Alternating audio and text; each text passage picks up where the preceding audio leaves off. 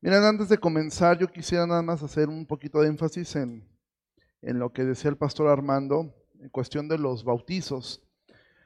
Em, yo recuerdo que la vez pasada que tuvimos bautizos, hubo una persona y me impactó mucho lo que esta persona comentó. Ella, ella no se bautizó, ella simplemente fue a apoyar, a estar allí. Y por ahí ella, e, esta persona tenía trabajo ese día y alguien le preguntó que, que, había, por qué, por qué estaba ahí, ¿no? ¿Qué había hecho? Y la respuesta de ella me impactó mucho porque ella dijo, no, es que esto es importante y hay que estar aquí. Independientemente que tú no te bautices, son tus hermanos en la fe los que se van a bautizar. Van a ser un testimonio público delante de Dios, delante de los hombres y aún delante del propio infierno, de que ellos le pertenecen a Cristo. Uno de los problemas que nosotros como iglesia tenemos a veces es que obviamos las cosas y damos por sentado como que, ah, bueno, se van a bautizar, pues bien por ellos, ¿no? Y constantemente nosotros podemos pausar nuestras actividades por una boda de un familiar, eh, por algún cumpleaños, alguna fiesta. Esto es importante. Son tus hermanos en la fe los que se van a bautizar.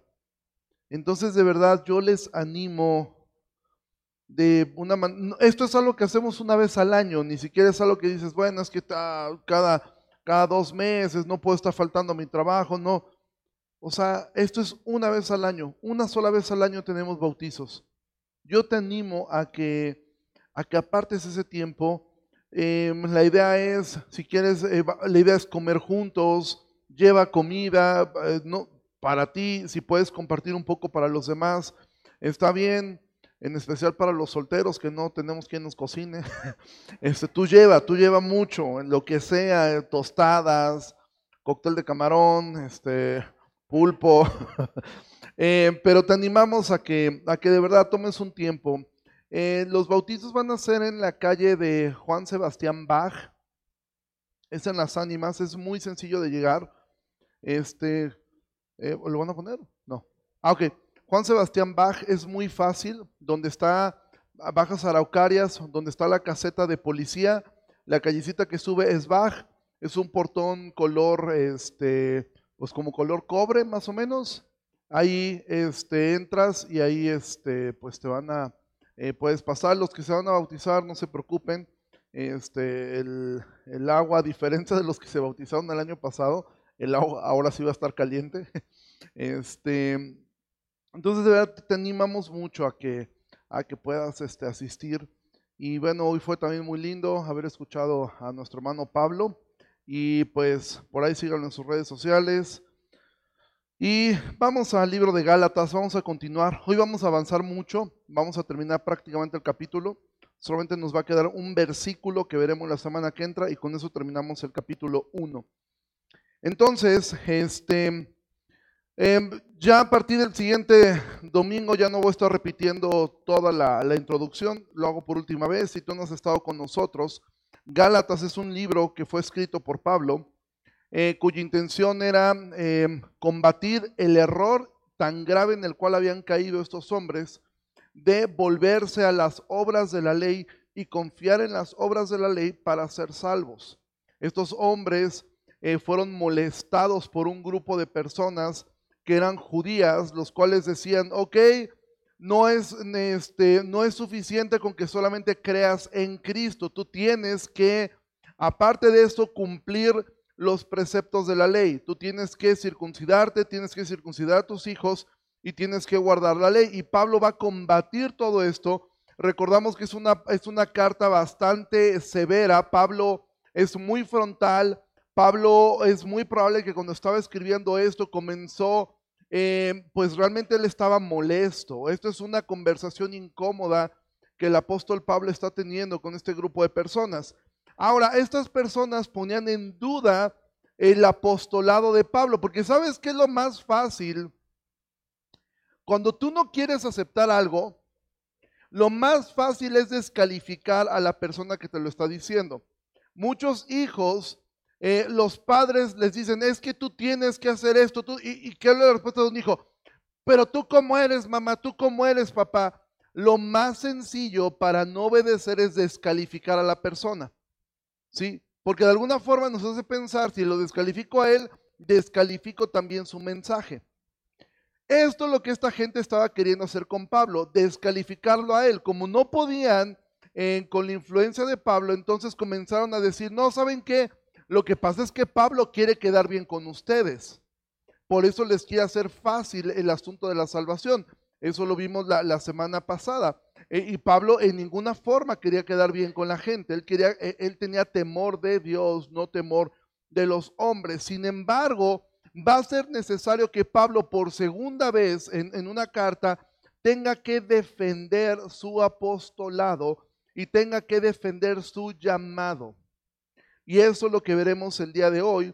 Eh, aquí hay muchísima historia. Si tú quieres eh, profundizar más en lo que está ocurriendo en estos versículos que vamos a leer, yo te, yo te aconsejo que leas el libro de los Hechos, porque prácticamente eh, lo, que está, lo que describe aquí es lo que sucedió en el libro de los Hechos. Gálatas 1, versículo 11. Pablo dice, mas les hago saber, hermanos, que el evangelio anunciado por mí no es según hombre, pues yo ni lo recibí ni lo aprendí de hombre alguno, sino por revelación de Jesucristo. Porque ya han oído acerca de mi conducta en otro tiempo en el judaísmo, que perseguía sobremanera la iglesia de Dios y la asolaba y en el judaísmo aventajaba a muchos de mis contemporáneos en mi nación, siendo mucho más celoso de las tradiciones de mis padres. Pero cuando agradó a Dios, que me apartó desde el vientre de mi madre y me llamó por su gracia, revelar a su Hijo en mí, para que yo le predicara entre los gentiles, no consulté enseguida con carne y sangre, ni subí a Jerusalén a los que eran apóstoles antes que yo, sino que fui a Arabia y volví de nuevo a Damasco. Después, pasados tres años, subí a Jerusalén para ver a Pedro, y permanecí con él quince días. Pero no había ninguno de los otros apóstoles, sino Jacobo, el hermano del Señor. En esto que les escribo, he aquí delante de Dios que no miento. Después fui a las regiones de Siria y Sicilia, y no era conocido de vista las iglesias de Judea que eran en Cristo, solamente oían decir, aquel que en otro tiempo nos perseguía, ahora predica la fe, que en otro tiempo asolaba. Mira, Pablo está enfrentando una oposición muy grande. Este, estas personas están intentando desacreditarlo, ¿sí?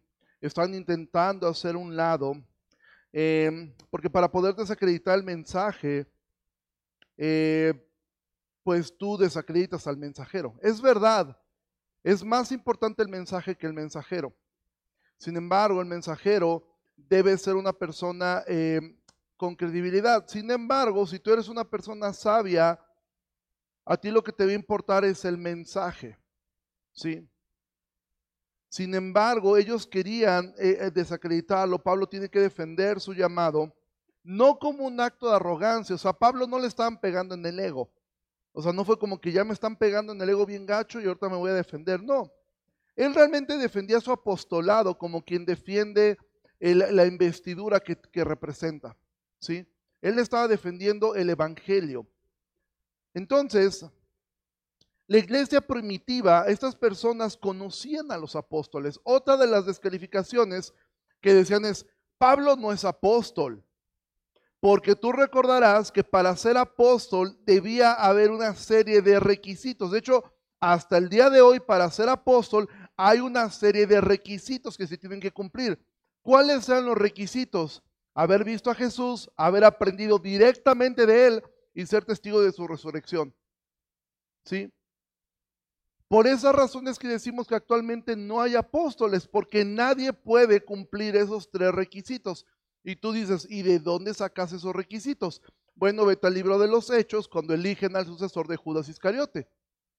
No dicen, a ver, de entre todos los que están aquí, ¿quién es el bueno? No, ellos dicen, bueno, ¿quién de nosotros estuvo desde el principio y evidentemente aprendió de Jesús y evidentemente es testigo de que resucitó y eligen una persona de nombre Matías.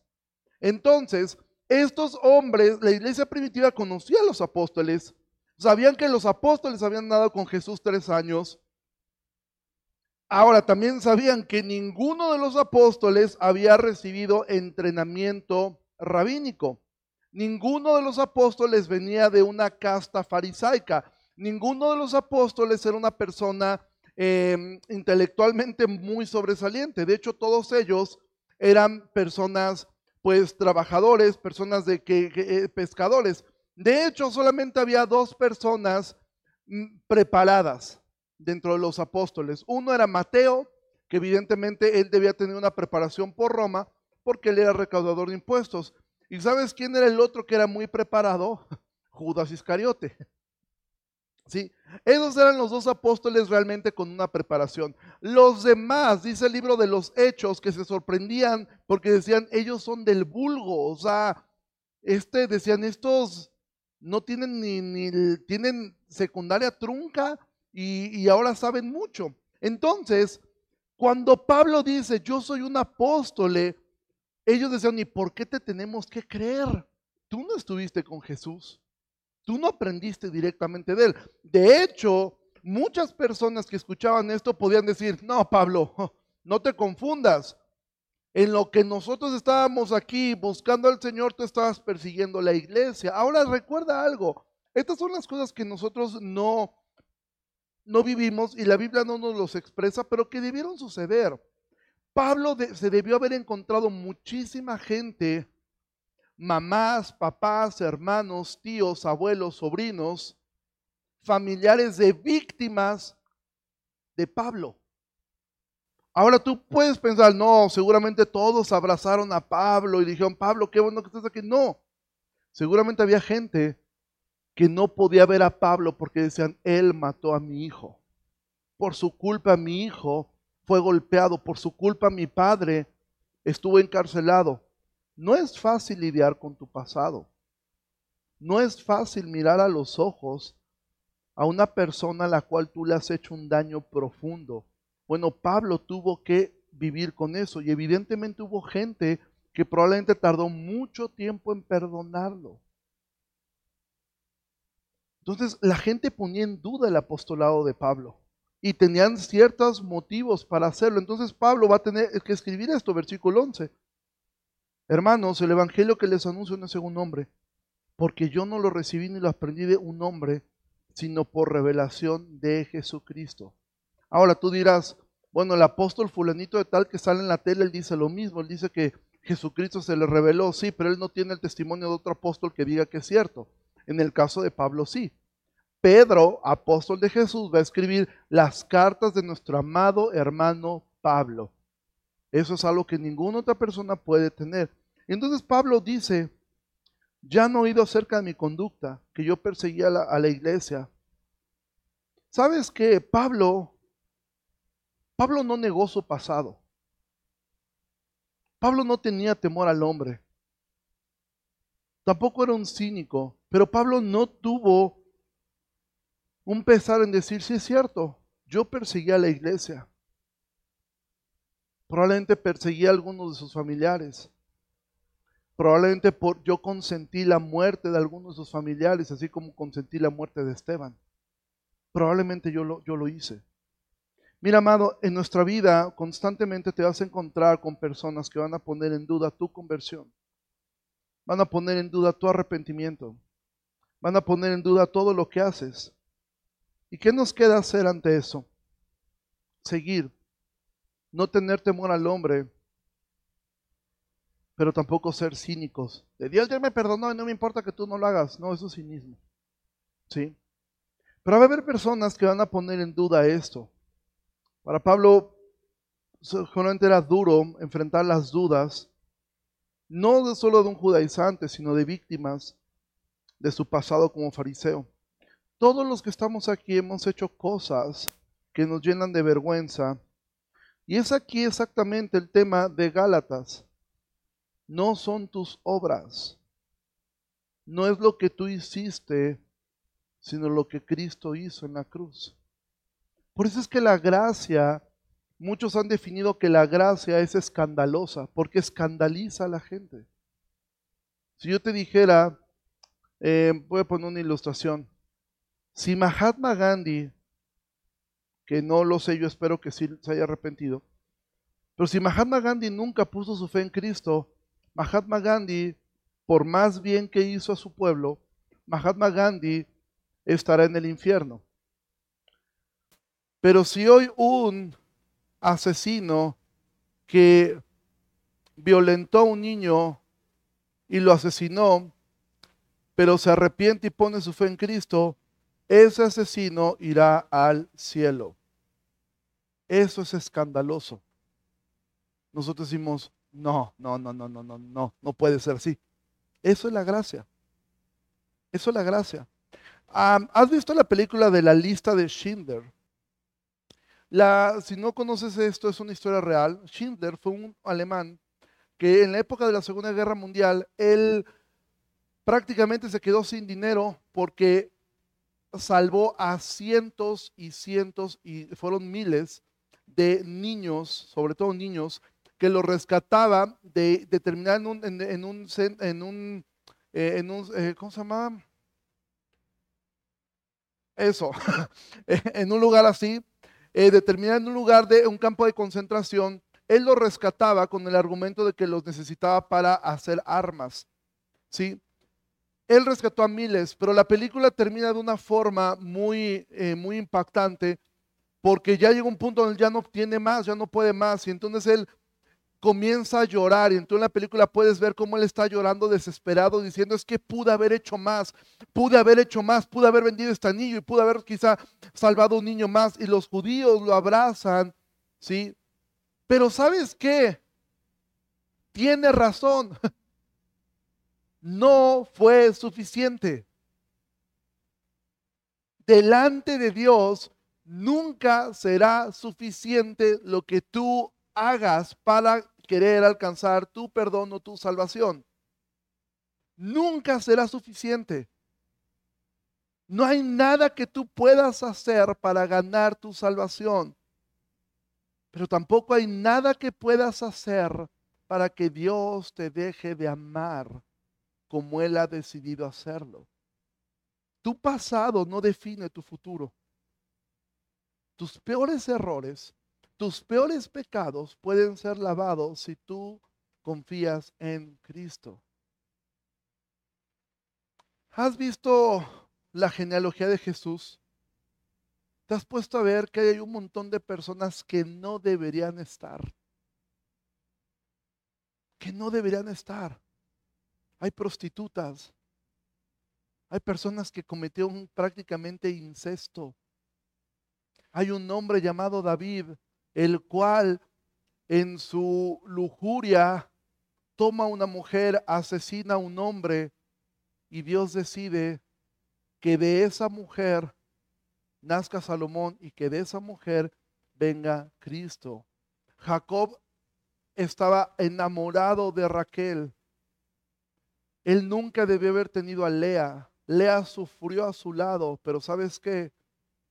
Cristo desciende de Lea, no de Raquel. La Biblia está llena de personas que hicieron cosas que no debieron haber sido hechas, pero que Dios redimió sus vidas. Y Pablo era un ejemplo de ello. Amado, no son tus obras, Siempre estará el diablo diciéndote, tú eres esto, tú eres aquello, tú eres esto, tú eres el otro. Siempre habrá personas que ya no es cierto, si yo te conozco, tú eres esto, tú eres aquello. Podemos pensar como Pablo, en otro tiempo fui eso, pero ahora soy una nueva criatura. Ahora Pablo les dice, la enseñanza que yo tengo viene de Jesucristo, versículo 15. Cuando agradó a Dios, que me apartó del vientre, me llamó por su gracia reveló a su Hijo para que lo predicaran en los gentiles. Y fíjate lo que dice aquí Pablo. No consulté enseguida con carne y sangre. ¿Qué se refiere carne y sangre? Con personas, con seres humanos. ¿Sí? Ni subí a Jerusalén a los que eran apóstoles, sino que me fui a Arabia y, y volví de nuevo a Damasco. Después, pasados tres años, es importante porque Pablo dice tres años. ¿Sabes por qué él menciona este tiempo, tres años? ¿Cuánto tiempo fue el tiempo que pasaron los discípulos con Jesús? Tres años. Pablo dice, yo también pasé tres años con Jesús, subí a Jerusalén para ver a Pedro y permanecí con él 15 días. Pero no había ninguno de los apóstoles, sino Jacobo. En esto que escribo no miento. Ahora, Pablo lo que está diciendo es, yo tuve el mismo entrenamiento que los apóstoles. Yo aprendí directamente de Jesucristo. Cuando tú lees Corintios 11, Pablo dice eh, acerca de la cena del Señor lo que yo mismo recibí. A Pablo no lo instruyó Pedro. A Pablo no lo instruyó eh, Bernabé. A Pablo no lo instruyó ninguno de los apóstoles. Pablo fue instruido directamente por Jesucristo. Cuando estamos hablando de Pablo, estamos hablando de un apóstol, de una persona llamada por Dios, instruida por Jesucristo, enviada por Jesucristo, que predicaba el Evangelio de Jesucristo. Hace tiempo en la iglesia donde yo estaba, un adolescente, bueno, no un adolescente, un joven de 20 años, una vez me dijo a mí, fíjate que yo no estoy muy de acuerdo con esta parte que Pablo escribió. O sea, yo me quedé y, ¿tú quién eres? ¿Tú quién eres y por qué no le estás limpiando las sandalias a Pablo? O sea, a veces el orgullo de nosotros, digo, no, yo no estoy de acuerdo con esto, yo creo los evangelios, la enseñanza de Pablo es distinta, amado, eso es lo que los judaizantes querían meter en la mente. La palabra de Dios, Cristo habla desde Génesis 1 hasta el último versículo de Apocalipsis. Lo más importante de la Biblia no son las letritas rojas de los evangelios, es toda la Biblia. Pablo no aprendió de los hombres, Pablo aprendió de Jesucristo.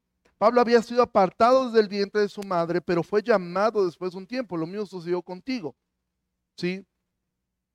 Algunos de ustedes, como en el caso de los bebés que están allá atrás, bueno, ellos nacieron con una familia cristiana y esperemos en Dios que crezcan en, la fe, pero la mayoría de nosotros fuimos llamados ya eh, como, como adultos.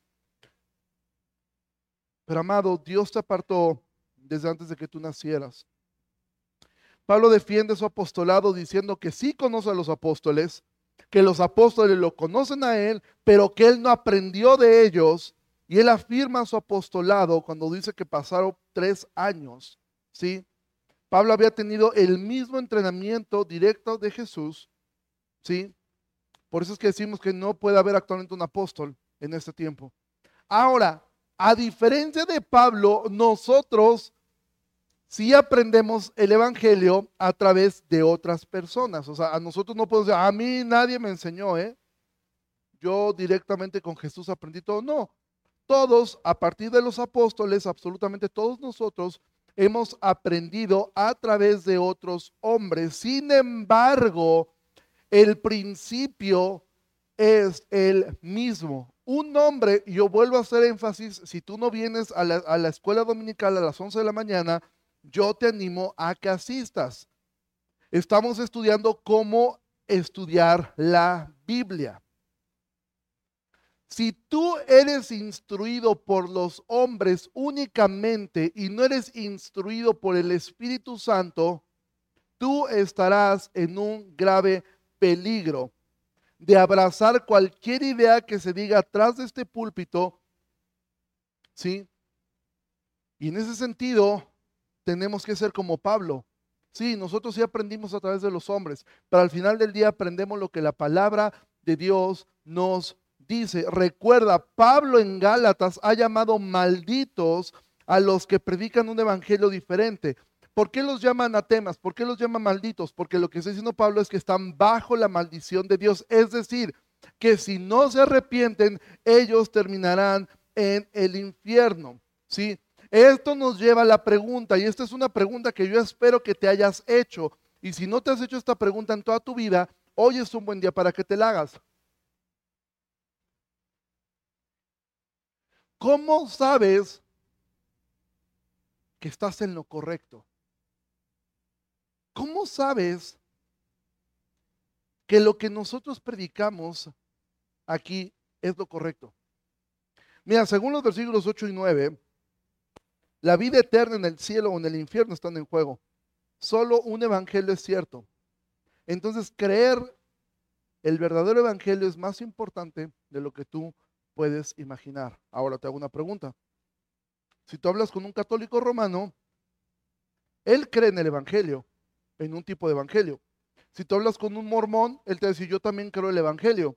Tú hablas con un testigo de Jehová, te dice, yo también predico el Evangelio. Te hago una pregunta. ¿Cómo sabemos quién está en lo correcto? Porque la Biblia nos ha dicho y Pablo ha dejado en claro, solamente existe un evangelio verdadero. Todos los demás son doctrinas de demonios. Lo he dicho una vez y lo vuelvo a repetir, solamente existen dos religiones, cristianismo y satanismo. Toda religión que no es centrada en el Evangelio de Jesucristo nació en el corazón de Satanás. Pablo en 1 Timoteo llama doctrina de demonios a simplemente decir que te abstengas de ciertos alimentos, a simplemente decir que no te cases, es decir, agregar cualquier cosa al Evangelio, convierte ese Evangelio en un Evangelio que es una doctrina de demonios. ¿Sí? Ahora te pregunto a ti, y hoy yo quiero que podamos reflexionar, ¿cómo sé que lo que yo estoy creyendo es verdad? Amado, si tú confías ciegamente en tus líderes y en tus pastores, amado, corres un grave peligro, gravísimo peligro. Tu confianza debe estar en la palabra de Dios y por ende confías en tus pastores cuando ves que caminan conforme a lo que este libro enseña. Pero muchos de ustedes prefieren que alguien venga y te dé toda la comida porque qué flojera ponerme a estudiar. Qué flojera abrir yo la Biblia. Mejor que le estudien ellos y todo lo que te digan desde acá, tú lo tomas y lo crees. La Biblia nos habla en el libro de los Hechos de un grupo de creyentes en la en Berea que dice que escuchaban y después iban a ver si lo que les estaban diciendo era cierto. Y eso es lo que tú debes hacer. Ir a la palabra de Dios y al final sea Dios veraz y todo hombre mentiroso. Lo que Dios dice es verdad. Ahora, la verdad importa. La verdad es algo muy importante. Mira, nosotros vivimos actualmente en una sociedad que no cree en la verdad absoluta, donde la percepción de cada quien es igual de importante, ¿sí? donde cada uno es libre de pensar lo que quiera, donde todo cabe bajo la primera de son sus convicciones, o esa es su fe, o cada quien busca a Dios de su manera, donde la verdad parece no importar. Amados, que no sea así entre nosotros. La verdad es algo sumamente importante. No está bien que una persona venga y dé su opinión y tú y yo nos quedemos callados. No está bien que, que, tú puedas mirar en una reunión que cualquier persona puede pararse y decir cualquier cantidad de tonterías y tú permanezcas callado por temor al hombre porque me imponen las personas, porque me da pena públicamente decir que soy cristiano. Se puede parar un tío a decir cualquier cantidad de tonterías. No, miren, yo me metí en un rollo acá astral donde hacemos meditación y todos, wow, qué interesante. O además uno, está medio fumado el tío, pero lo respetan. Pero tú y yo nos da terror hablar de Jesús. Nos llena de vergüenza hablar de Él. Podemos tener reuniones donde Dios no aparece donde Dios no estuvo presente. Amado, eso no puede ser así entre nosotros. Tenemos en nuestra boca el mensaje más importante del universo. El mensaje que tú hablas puede definir la eternidad de tu familiar, pero nos llena de tanta vergüenza. Nos da pena aún orar por los alimentos en un lugar donde alguien me puede ver. Para quienes se van a casar o quieren hacerlo, me encanta una, una pregunta que le hicieron al pastor John Piper. Dijeron, ¿cuánto debe costar una boda? John Piper respondió, depende a lo que más valor le vayas a dar. Si el mayor valor está en la fiesta, te va a costar muy cara. Si lo que más quieres que sobresalga en tu boda es la comida, te va a costar muy caro. Si lo que más quieres que sobresalga es la fiesta, te va a costar muy caro. Pero si lo que quieres que más sobresalga sea el testimonio de que estás dispuesto a hacer una parábola viviente de cómo Cristo ama a su iglesia y cómo su iglesia se sujeta a Él, créeme, puede ser que tu boda te salga muy económica. Y no estoy diciendo que está mal invertir en una boda, lo que estoy diciendo es, analiza nuestros, tus pensamientos. ¿Qué es a lo que más valor le das? Que Cristo, mira, el siguiente versículo que vamos a ver la semana que entra es un solo versículo que Pablo dice, y glorificaban a Dios en mí. Esa es la meta de todo creyente. Que todo lo que tú hagas tengas como meta que Él sea glorificado. Que lo que la gente salga hablando sea, fue distinto, fue diferente. A lo mejor te dice, qué raro, qué religioso eres. Eso no importa. Vivimos en un tiempo donde la verdad no es importante. Donde cada quien puede pensar lo que quiera. Amados, tenemos un mensaje que está basado en la verdad de su palabra, no en la opinión de un hombre. Si Dios dice que es pecado, no importa si todo el mundo dice que no lo es. Si Dios dice que la homosexualidad es un pecado, entonces amamos tanto a esas personas que están atrapadas en ese pecado que les vamos a hablar no de una manera ofensiva, no de una manera condenatoria, pero por supuesto que yo puedo compartir con una persona que está atrapado en el, en el, pecado de la homosexualidad. ¿Qué es lo que debo decirle? Ah, eres de lo peor, si te hubieran apedreado hace años. No, es hacerle ver. Yo también estuve atrapado en un pecado. A lo mejor mi pecado no es como el tuyo. A lo mejor mi pecado era el alcoholismo. A lo mejor mi pecado era la avaricia. A lo mejor mi pecado era el robo. A lo mejor mi pecado era el adulterio. Pero Dios me hizo libre y Dios te puede hacer libre a ti también. No soy mejor que tú. Yo no soy mejor que ningún homosexual. Tú tampoco lo eres. Pero amamos tanto a esa gente que estamos dispuestos a compartirles. Dios te ama, porque es verdad, Dios los ama. Dios los ama y no te metas en ese rollo teológico complicado. No, si Salmo 5.5 dice que Dios aborrece a todo el que hace maldad, sí, pero Dios es amor. Dios ama al pecador, te amó a ti, me a mí, cuando estábamos muertos en delitos y pecados. Claro que Dios ama al hombre. Entonces, amado, por supuesto que si yo veo un hombre, una mujer que lucha con ese pecado, Dios le ama. Y Dios me amó a mí también. Pero sabes qué? Dios no nos ama tal cual somos. Dios nos ama a pesar de cómo somos. Y Dios nos ama tanto que quiere cambiar tu vida. Pero pensamos, digamos, no, es que, es que, es que Él se identifica como mujer, aunque es hombre. Entonces le habló, como, hola señora, ¿cómo está? Aunque sea hombre. Hola señora, ¿cómo está? Muy bien. O sea, pues no, pero pues es hombre, ¿no? O sea, el día que llegue uno que se identifique como caballo, pues no sé, el relinchamos o no sé qué hacemos. Amado, somos la luz. Somos la sal de ese mundo. Spurgeon decía, no somos el azúcar para que todos nos quieran. Somos la sal. Y muchas veces nos van a escupir. Amados, si la Biblia llama que es pecado, es pecado. Si Dios dice que el aborto es un asesinato, entonces es un asesinato. Amamos a una mujer que ha cometido esto, la amamos. Yo, yo, yo soy hijo de una madre que abortó a mis hermanos y amo profundamente a mi mamá. ¿Sí? La amo profundamente. Gracias a Dios no me abortó a mí. ¿Sí? No se trata de juzgar y condenar a una persona.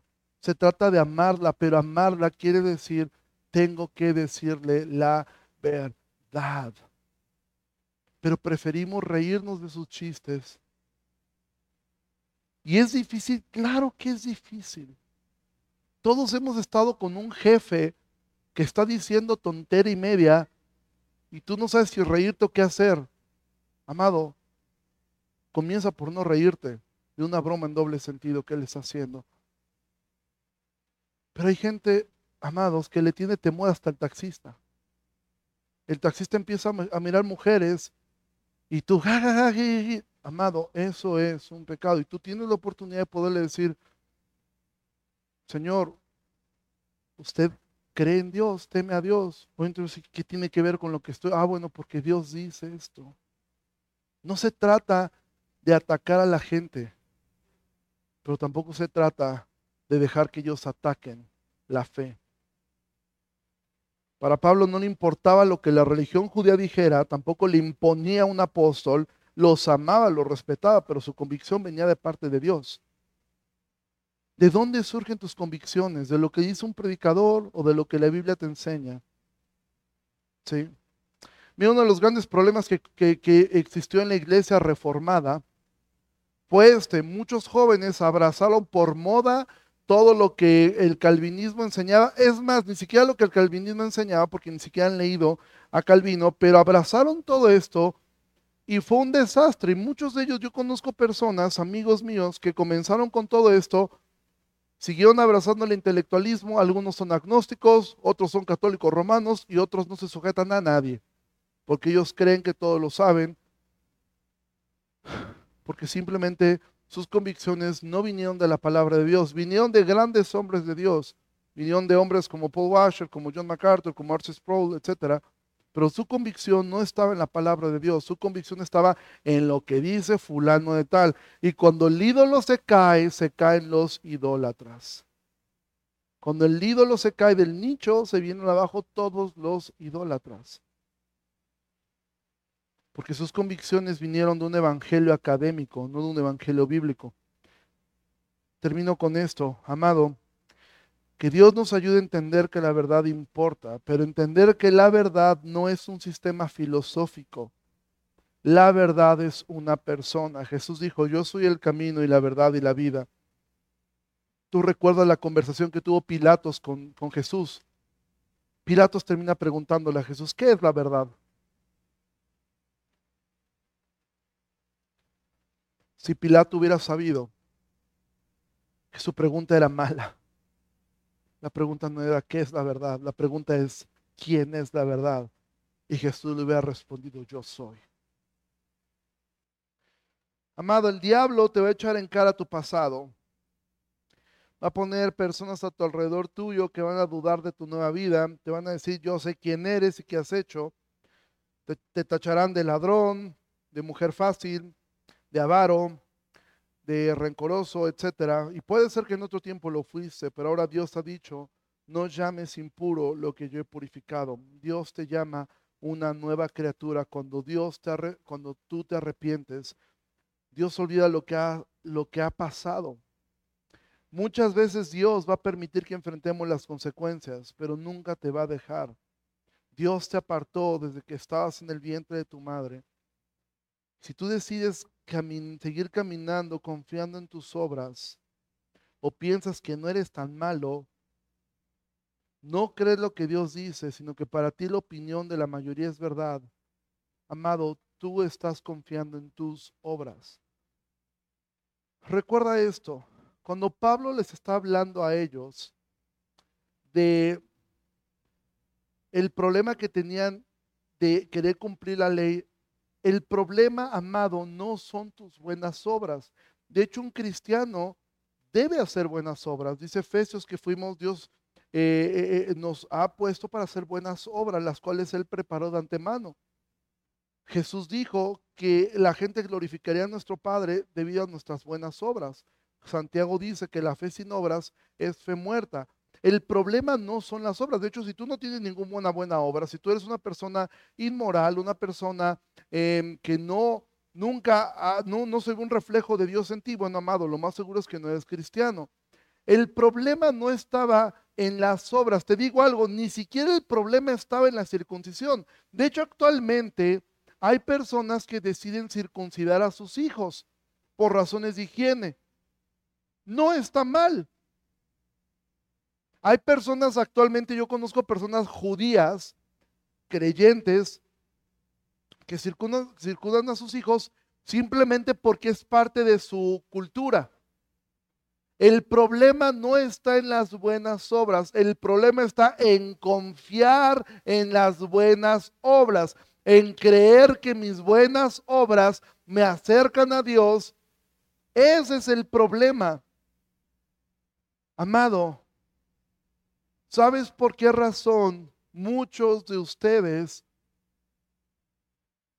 siguen ocultando su pecado y siguen negándose a arrepentirse? ¿Sabes por qué es? Porque sigues confiando en tus obras. De alguna forma tú piensas, ya hizo un desastre, ay, yo sé lo que tengo que hacer, pero no lo voy a hacer porque yo soy muy inteligente y yo voy a salir del problema que yo mismo provoqué. Esa es la definición de locura según Einstein. Einstein decía, la locura es hacer las mismas cosas con la misma mentalidad y esperar resultados diferentes. Si yo aviento este teléfono, no lo voy a hacer, pero si lo aviento y se rompe y después lo vuelvo a tomar, lo voy a volver a aventar esperando que no se rompa, eso es locura. Hacer lo mismo con la misma forma de pensar, esperando un resultado diferente. ¿Sabes quién fue el primero que hizo eso? Adán. Adán cuando hizo el desastre, cuando comieron del, del fruto, en vez de correr a Dios y decir, Dios, te desobedecimos, ¿qué fue lo que hizo?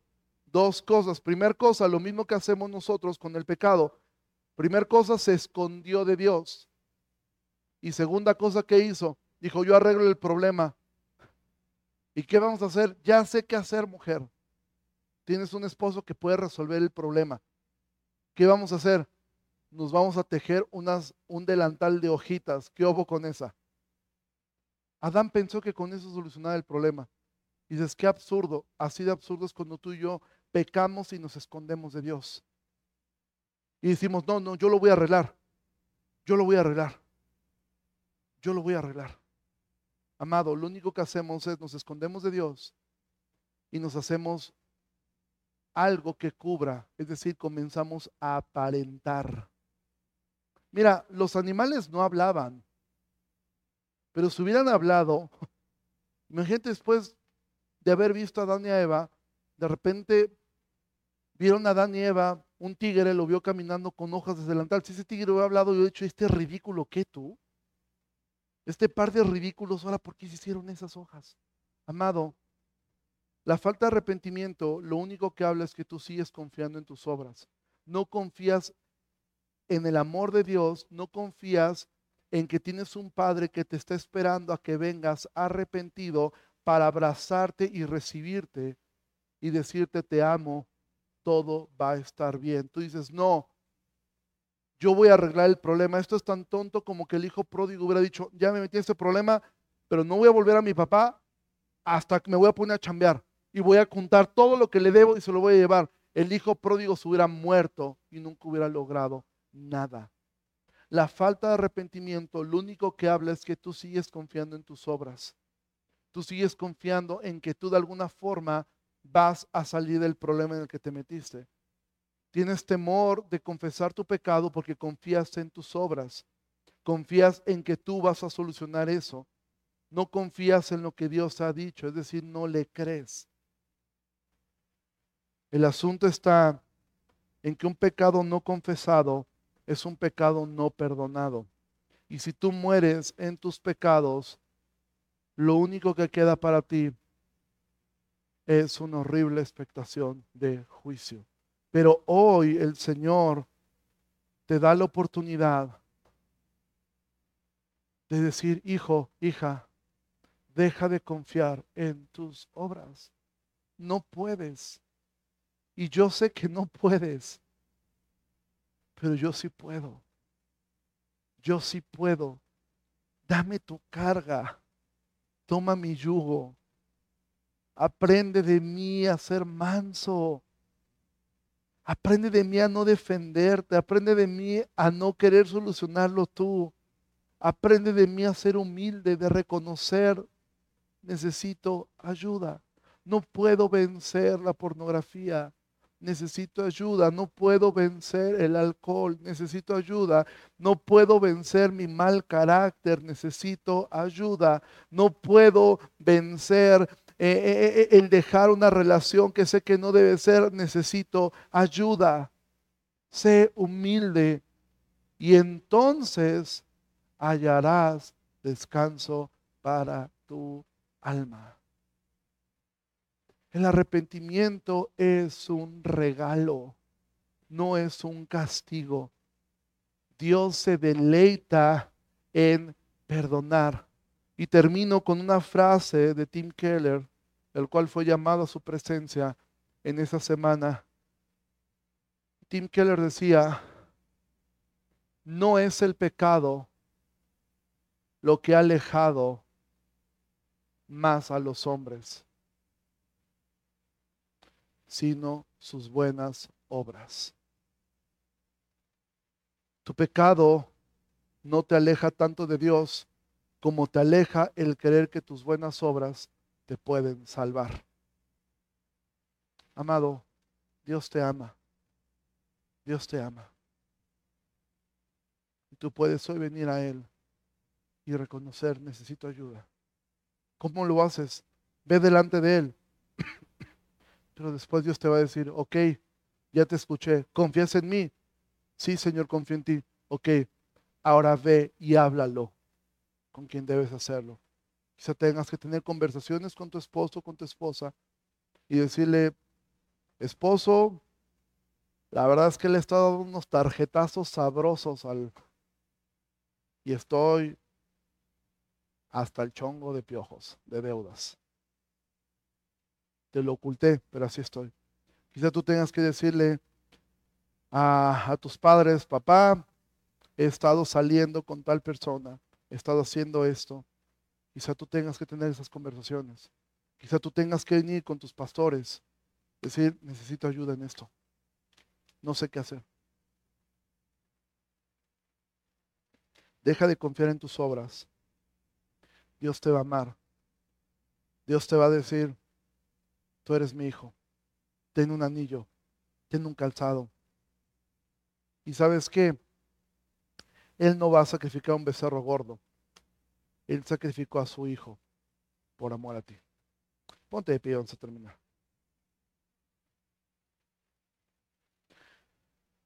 Padre, te agradezco mucho en esta noche. Te pido que bendigas, Señor, la vida de cada uno de nosotros en tu gracia nos ayudes y en tu gracia, Señor, nos sigas haciendo entender cuánto nos amas. Bendice a tu iglesia, Señor, y ayúdanos, Señor, a poder caminar, Señor, confiando en tu obra y no en las nuestras. Te pido todo esto en el nombre de Jesús. Amén. Iglesia, que pase una excelente tarde. Dios te bendiga.